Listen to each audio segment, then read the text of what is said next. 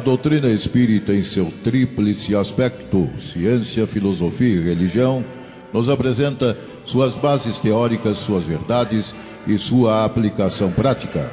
Codificada por Allan Kardec, serve como guia de orientação quanto ao sentido da vida, elucidando algumas questões fundamentais da existência humana, como de onde viemos, para onde vamos, o que é o fenômeno da morte, o que é a reencarnação. Conheça o Espiritismo pela web Rádio Verdade e Luz.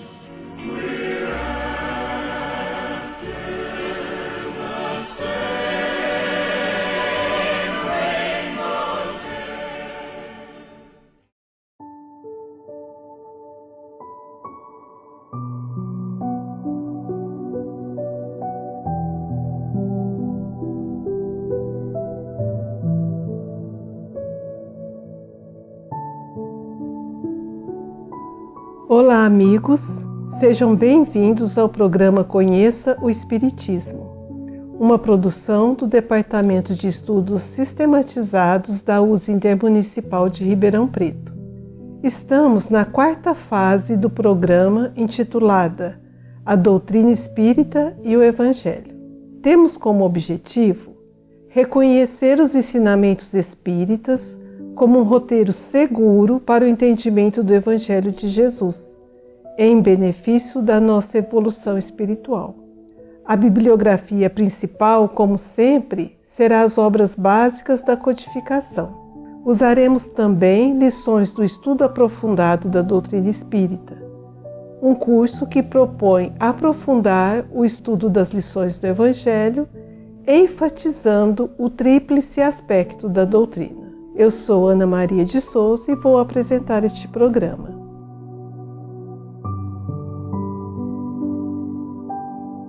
Nos episódios anteriores dessa fase, tivemos oportunidade de refletir sobre as bem-aventuranças, este cântico de amor, consolo e esperança dirigido a todos nós, espíritos imperfeitos, que estamos fazendo nossa caminhada evolutiva neste mundo de expiação e prova. Temos aprendido também que Jesus revelou a verdade divina pela palavra que liberta aqueles que creem e praticam os seus ensinamentos e exemplos como roteiros de vida. Entendemos que o Espiritismo é a chave que permitiu que aprendêssemos o verdadeiro sentido de muitos pontos dos evangelhos que nos pareciam ininteligíveis coube ao Espiritismo analisar os textos bíblicos em espírito e verdade, ou seja, degotificando os sentidos literais. Neste episódio, vamos conversar sobre a parábola da rede. No capítulo 13 do Evangelho de Mateus, encontramos uma série de sete parábolas que Jesus propôs aos seus discípulos para apresentar o reino dos céus ou reino de Deus. As duas expressões são encontradas nas diferentes traduções.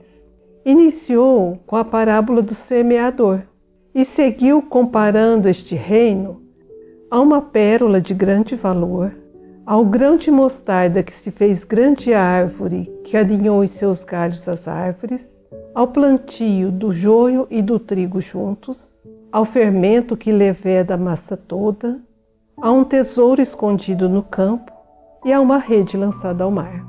A parábola da rede, a última desta série, nos fala do momento de mudanças que a humanidade terrestre deverá passar, decorrente da lei do progresso, quando então ocorrerá uma significativa transformação moral. Mas vamos primeiro ler a parábola como ela está no Evangelho de Mateus. Igualmente, o reino dos céus é semelhante a uma rede lançada ao mar e que apanha toda qualidade de peixes. E, estando cheia, a puxam para a praia e, assentando-se, apanham para os cestos os bons. Os ruins, porém, lançam fora. Assim será na consumação dos séculos. Virão os anjos e separarão os maus dentre os justos e lança alusão na fornalha de fogo. Ali haverá pranto e ranger de dentes. Nessa parábola, o Mestre nos ensina uma vez mais que nossa aceitação ou rejeição no reino dos céus depende tão só e unicamente do cumprimento ou da negligência dos nossos deveres de amar e servir a humanidade. Significa o fim deste ciclo evolutivo da humanidade terrena, com o desaparecimento de todos os seus usos, costumes e instituições contrários à moral e à justiça. A humanidade já realizou incontáveis progressos. Os homens, com a sua inteligência, chegaram a resultados que jamais haviam alcançado, sob o ponto de vista das ciências, das artes e do bem-estar material.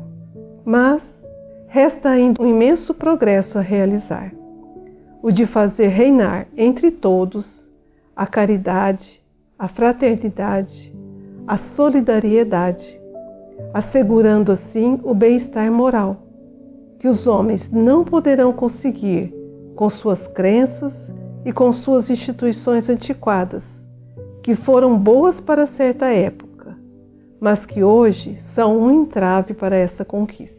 Não é mais somente a inteligência que os homens necessitam desenvolver, mas sim elevar o sentimento. E para isso é preciso destruir tudo o que superexcita o egoísmo e o orgulho. Mas vamos voltar à parábola e ler o seu primeiro versículo.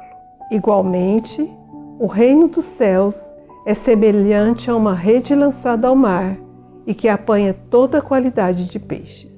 O que significa essa expressão, o reino dos céus? Essa expressão, muito usada por Jesus em suas lições, tem dois sentidos: o sentido objetivo e o sentido subjetivo quando usada objetivamente, designa um mundo exterior, isto é, o universo, do qual a Terra faz parte e onde habitamos. Reserva-se a denominação Reino dos Céus para os lugares felizes do universo, que são os mundos regenerados, os felizes e os divinos. No sentido subjetivo, a expressão Reino dos Céus designa a tranquilidade de consciência, a paz interior, a felicidade íntima, a suavidade no coração, a calma interna, a fé viva em Deus.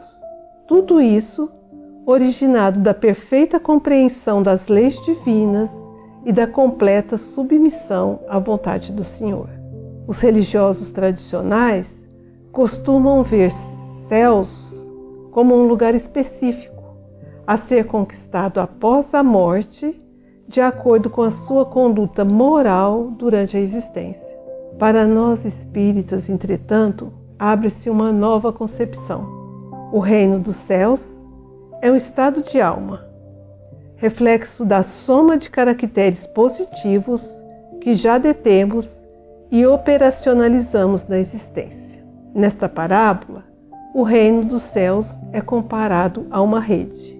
Não se trata, porém, de uma rede encostada à margem, sem utilidade, mas de um instrumento em perfeita condição de uso, que é lançado ao mar com técnica e sabedoria.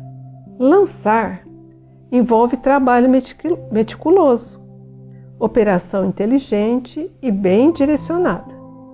Neste sentido, a rede deve estar sempre pronta para o trabalho. A rede então vai representar, aqui na parábola, a lei de amor, inscrita por Deus em todas as consciências.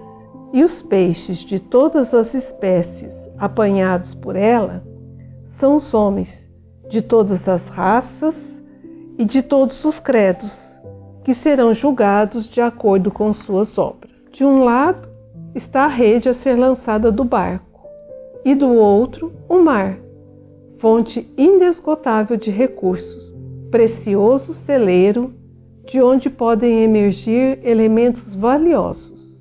O barco é a nossa posição perante a vida. A lei de amor, aqui representada pela rede, nos oferece, em qualquer situação e época, os instrumentos necessários para navegarmos no mar da vida com segurança. Tais instrumentos são a inteligência, a saúde, a palavra, os recursos financeiros, o aprendizado, a família, os amigos, o apoio religioso.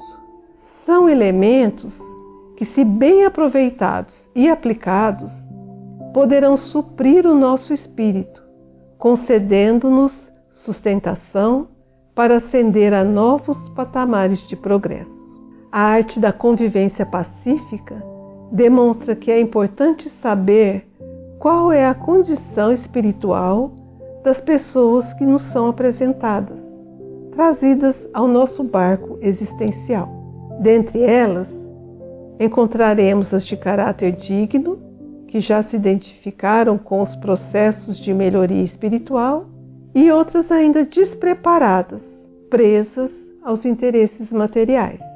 É lógico que todos os que compartilham, direta e indiretamente, a jornada de nossa vida devem merecer compreensão e serem vistos como irmãos. Devemos, portanto, estar sempre atentos ao que cada pessoa ao nosso redor tem para nos oferecer. Entretanto, ainda que guiados pelos valores da moralidade e do conhecimento, temos a liberdade para agir. Isto é o que define a nossa conduta perante a sociedade. O correto é seguir sempre as diretrizes do bem, realizando escolhas acertadas, observando com atenção as pessoas e os acontecimentos que nos cercam. Vamos fazer uma pequena pausa para refletirmos um pouco sobre esses ensinos. Voltamos logo, em um minuto.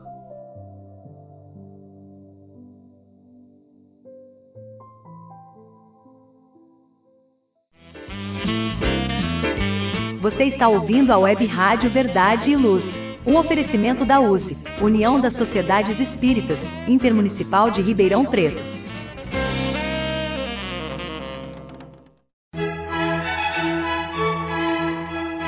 Olá, a Livraria Verdade e Luz reabriu.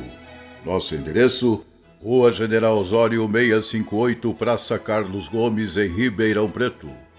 Horário de atendimento: das 9 às 13 e das 14 às 16 horas. Atendemos também pelo WhatsApp 16 9 2000 3870 com delivery. Enviamos os livros para você. Consulte a taxa de entrega. Use Ribeirão mais perto de você.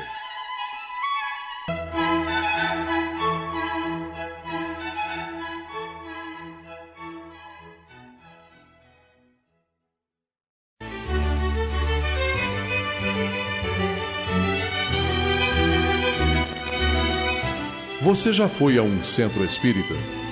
O centro espírita é uma escola onde podemos aprender e ensinar, espalhar o bem e exercitar a solidariedade. Existe sempre um centro espírita perto de você, com horário e dia de sua conveniência. Faça parte de um centro espírita. Aprenda a dividir, a estudar junto, a trocar sorrisos e experiências. No centro espírita, você encontra amigos e faz mais amigos. Respeita as diferenças e aprimora os seus conhecimentos. Frequente um centro espírita.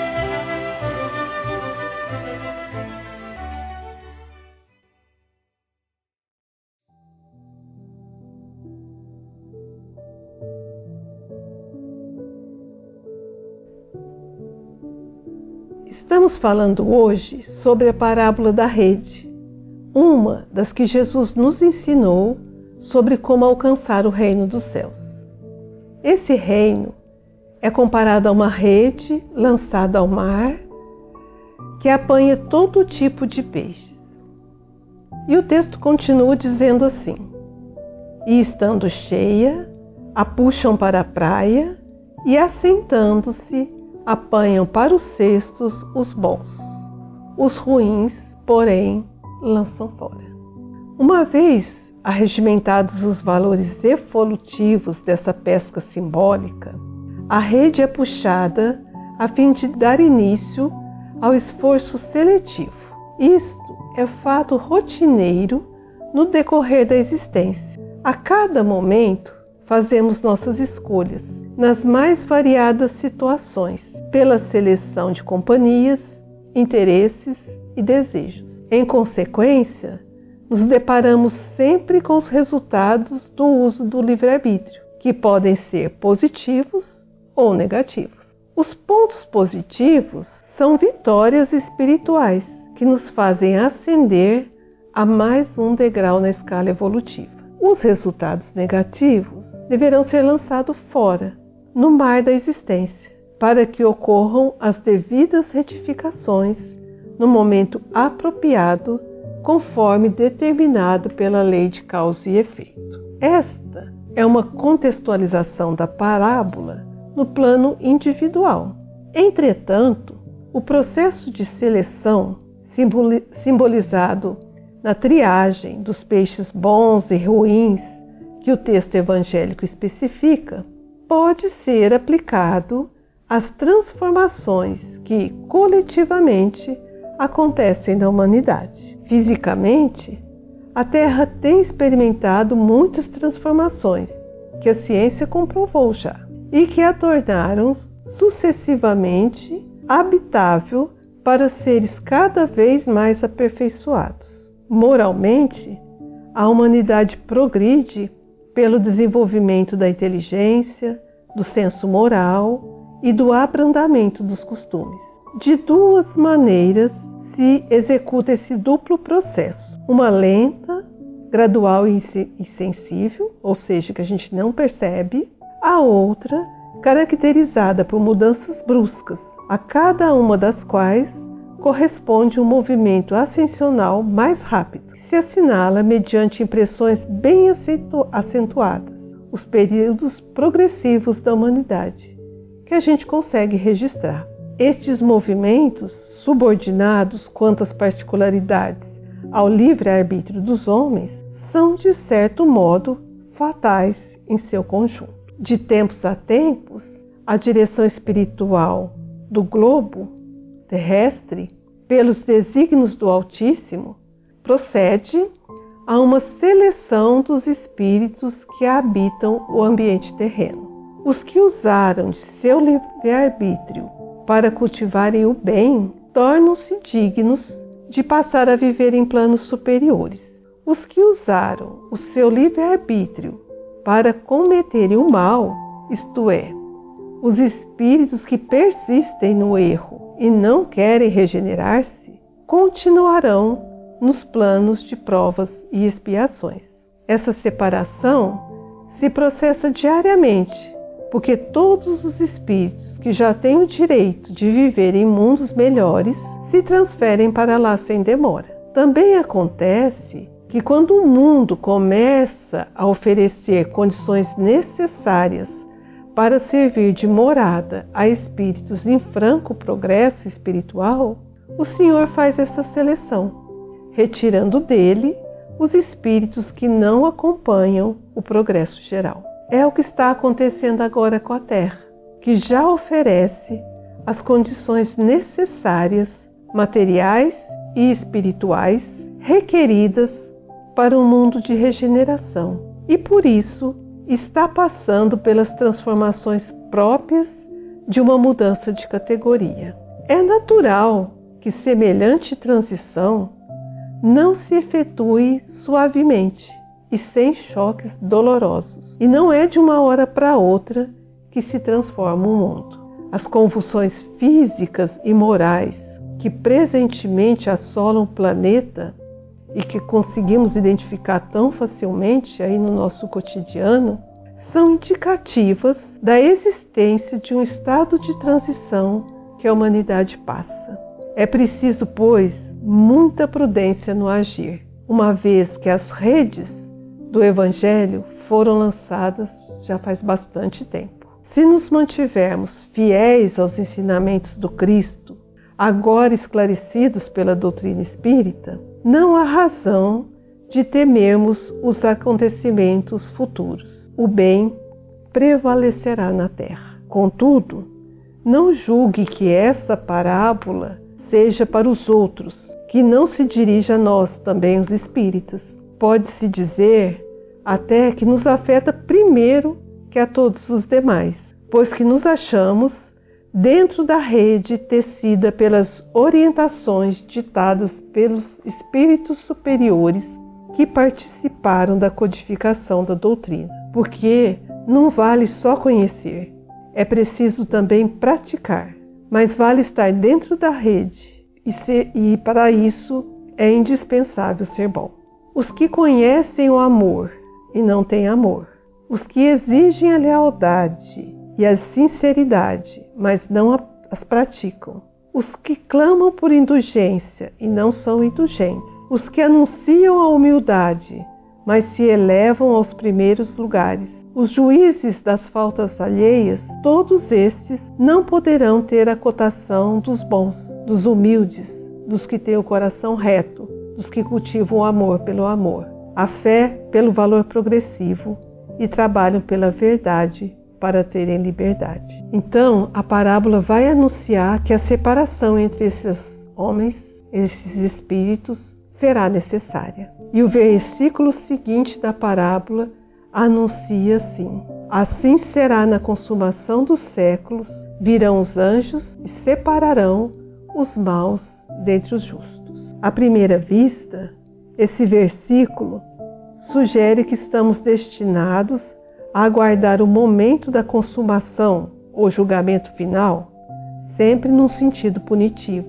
Mas a consumação dos séculos é um fato de natureza evolutiva não é o fim do mundo, como alguns têm entendido. Significa apenas o fim de um período e início do outro, marcados pelas inevitáveis transições. O fim desse ciclo evolutivo da humanidade com o desaparecimento de tudo que é contrário à moral e à justiça. É o fim do mundo velho, com suas discórdias, convencionalismos, iniquidades sociais, ódios, lutas armadas. É o advento de um novo mundo, sob a égide da verdade, do bom entendimento, da lisura de caráter, da equidade, do amor, da paz e da fraternidade universal. O fim do mundo é o característico dos tempos em que estamos, destes tempos em que a própria fé é encontrada com muita dificuldade nos corações. Tempos em que a lealdade, a sinceridade, o amor, a verdade andam obscurecidas nas almas. Tempos de discórdias e de ódio. É o fim do mundo velho, é o advento de um mundo novo. É uma fase que se extingue para dar lugar a outra que vem nascendo. Tendo que reinar na terra o bem, é necessário que sejam dela excluídos os espíritos endurecidos no mal e que podem acarretar-lhe perturbações. Deus permitiu que eles aqui permanecessem o tempo que precisavam para se melhorarem. Mas, chegado o momento em que, pelo progresso moral de seus habitantes, a Terra ascenderá na hierarquia dos mundos, não permanecerão aqui os encarnados e desencarnados que não tenham aproveitado os ensinamentos as inúmeras oportunidades que lhes foram concedidas para a realização do seu progresso espiritual através de sucessivas reencarnações.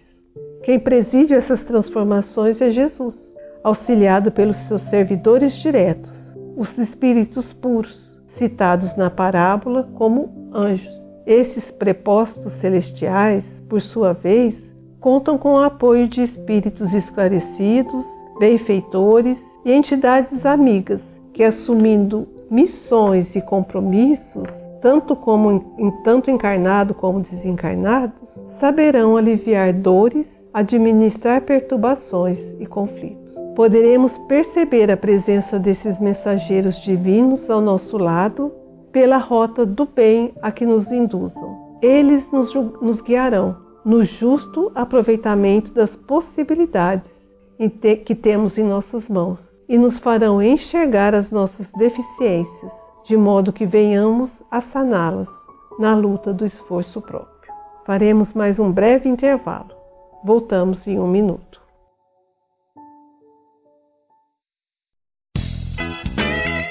Ouça o programa Conheça o Espiritismo, diariamente às 11 horas da manhã, aqui na Web Rádio Verdade e Luz. O Espiritismo ao alcance de todos. Faça o Evangelho no lar. O lar é a primeira e mais valiosa escola da vida. A paz no mundo começa sob as telhas que nos acolhem. Viver em equilíbrio dentro de nossa casa é o primeiro e mais seguro passo para a harmonia entre as nações. Fortaleça os laços de fraternidade, realizando o Evangelho no lar frequentemente. Escolha um dia e horário da semana mais adequados e estude as benesses que Jesus nos legou. Aperte ainda mais os laços de união e amor entre os familiares. Converse olhando nos olhos. Fale do amor de Jesus pela humanidade Aprenda a distribuir sorrisos. Faça do seu lar um ambiente acolhedor, equilibrado e feliz. Faça o Evangelho no lar.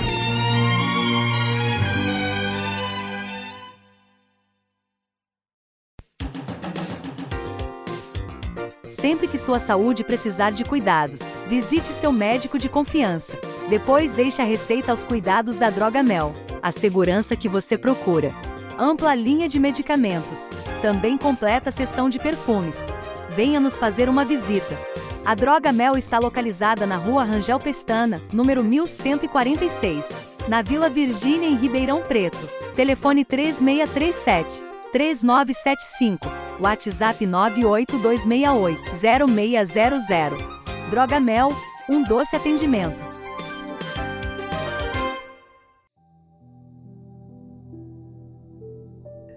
Na parábola da rede, o Mestre nos ensina uma vez mais que nossa aceitação no reino dos céus depende tão unicamente do cumprimento de nossos deveres de amar e servir a humanidade.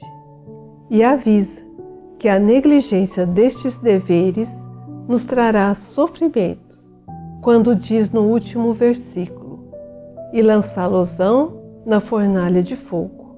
Ali haverá pranto e ranger de dentes.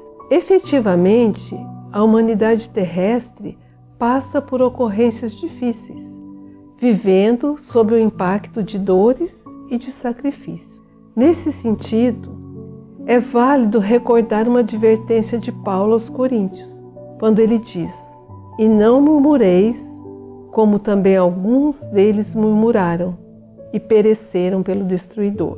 Ora, tudo isso lhes sobreveio como figuras e estão escritas para aviso nosso, para quem já são chegados os fins do século. Paulo então nos adverte que não poderemos reclamar, pois fomos avisados que chegaria o fim dos tempos para nós.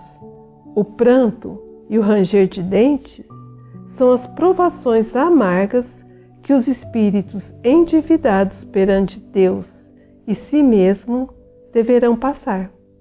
O fogo depurador das reencarnações reparadoras, determinados pela lei da causa e efeito, lhes reajustarão a marcha evolutiva. No momento de transição por que passa o planeta, caracteriza-se uma ferição de valores morais e de impulsos progressivos da inteligência humana, marcados sim por prantos e ranger de dentes, necessários ao processo de transformação da humanidade. Nesse sentido, é preciso aprender a compreender, aceitar as tribulações, evitando lamentá-las. Emmanuel nos dá a seguinte orientação: recordemos que a tribulação produz fortaleza e paciência. E em verdade, ninguém encontra o tesouro da experiência no pântano da ociosidade. É necessário acordar com o dia, seguindo-lhe o curso brilhante de serviço nas oportunidades de trabalho que ele nos descortina. A existência terrestre é passagem para a luz eterna, e prosseguir com Cristo é acompanhar-lhe as pegadas, evitando o desvio insidioso. Amigos, dissemos no início desse episódio que para nós espíritas, o reino dos céus é um estado de alma, reflexo da soma de caracteres positivos que já possuímos.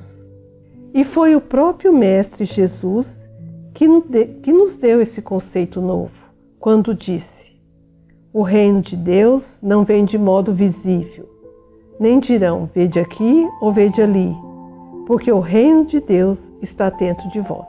Vinícius, no livro Em torno do Mestre, faz uma profunda reflexão sobre as parábolas que nos ensinam sobre o reino de Deus, que vou apresentar para vocês aqui encerrando o nosso programa. Diz Vinícius assim: Tendo os fariseus perguntado a Jesus quando viria o reino de Deus, ele respondeu: O reino de Deus não vem com mostras exteriores. Por isso ninguém poderá dizer: ei-lo aqui ou ei-lo acolá, pois o reino de Deus está dentro de vós. Concluímos da resposta do Mestre que o reino de Deus está em nós próprios. Não obstante, é Ele mesmo que assim nos, nos adverte. Buscai em primeiro lugar o reino de Deus e a sua justiça, e tudo mais vos será dado por acréscimo. Como? Buscar aquilo que está em nós? É depender dessa pesquisa para o nosso bem? A explicação nos é dada pela seguinte parábola: O reino de Deus é semelhante a um tesouro oculto no campo, que foi encontrado por um homem, o qual, movido de grande gozo, foi vender tudo que possuía e adquiriu aquele campo. Agora podemos entender. O reino de Deus está em nós mesmos, porém oculto e ignorado. Possuir e ignorar que possui equivale a não possuir. Ter e não saber que tem é como se não tivesse. Daí a necessidade de procurá-lo. E pelo dizer da semelhança, é de inestimável valor este tesouro, o reino de Deus. Tanto assim que todo aquele que o descobre coloca-o, desde logo, acima de tudo mais. Esse acerto é corroborado por outra parábola. O reino de Deus é semelhante a um negociante de pérolas, que, encontrando uma de subido valor, foi vender tudo o que possuía e a comprou. Já sabemos algo de importante sobre o caso. Mas que será, afinal, o reino de Deus e que ideia devemos fazer desse tesouro oculto em nosso espírito? O reino de Deus é o conjunto de energias e faculdades que, que jazem latentes em nossa alma. É o reino da vida, da imortalidade e do poder, do qual só nos apercebemos depois que começamos a sentir em nós as vibrações da vida espiritual, cuja atividade se exerce através do amor e da justiça, empolgando nosso ser que é de fato o reino da força que tudo vence, nos diz esse outro apólogo. O reino de Deus é semelhante a uma semente de mostarda que o homem semeou no campo. Essa semente é, na verdade, a menor de todas, mas depois de haver crescido, é a maior de todas as hortaliças e se faz árvore, de sorte que as aves do céu fazem ninho em seus ramos. Tal é como o Mestre revela a incomparável energia de ação e da expansão que se, que se esconde no reino de Deus, e que essa ação se verifica através do sentido da justiça. Sabemos por essa a demonstração do Senhor.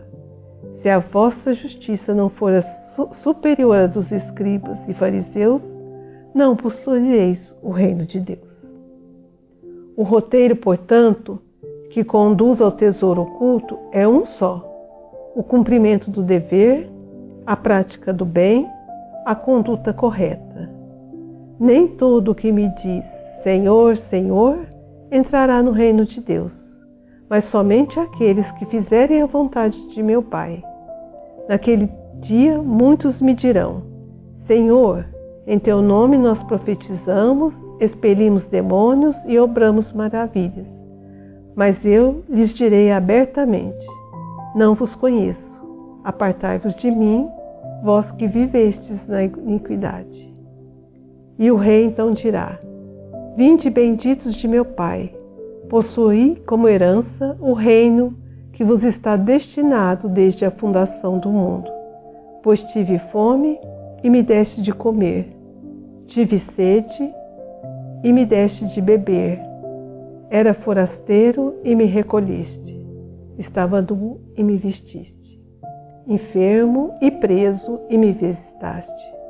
Então perguntarão os justos: Quando, Senhor, te vimos com tais necessidades e te assistimos?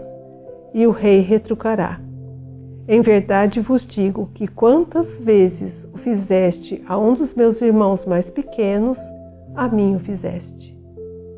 Sabemos então já o que é o reino de Deus, onde se oculta e o que nos cumpre fazer para possuí-lo. Com essa mensagem terminamos nosso estudo de hoje. Utilizamos como bibliografia principal a Gênesis, capítulos 17, itens 63 e 18, itens 2 e 5. Textos dos livros Parábolas Evangélicas de Rodolfo Calegares, O Evangelho dos Humildes de Eliseu Rigonati e Parábolas e Ensinos de Jesus de Caibar Schutel, e do livro Em torno do, do Mestre de Vinícius. Usamos ainda um dos roteiros do estudo aprofundado da doutrina espírita e uma mensagem de Emmanuel do livro Vinha de Luz. Lembramos que todos os episódios podem ser ouvidos quantas vezes quiserem, acessando as plataformas de podcasts e buscando pelo programa Conheça o Espiritismo. Obrigada, amigos, e até a semana que vem.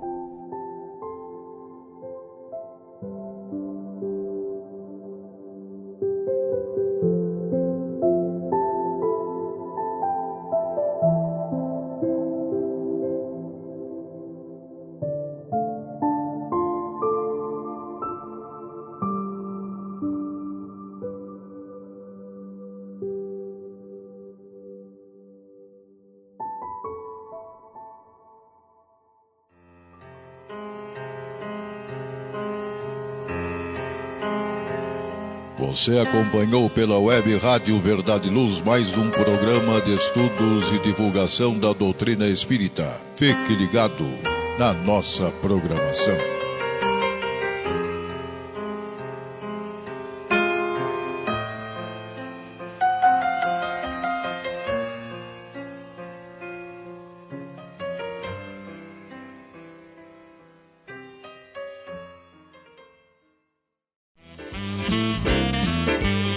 Está ouvindo a Web Rádio Verdade e Luz. Um oferecimento da USE, União das Sociedades Espíritas, Intermunicipal de Ribeirão Preto.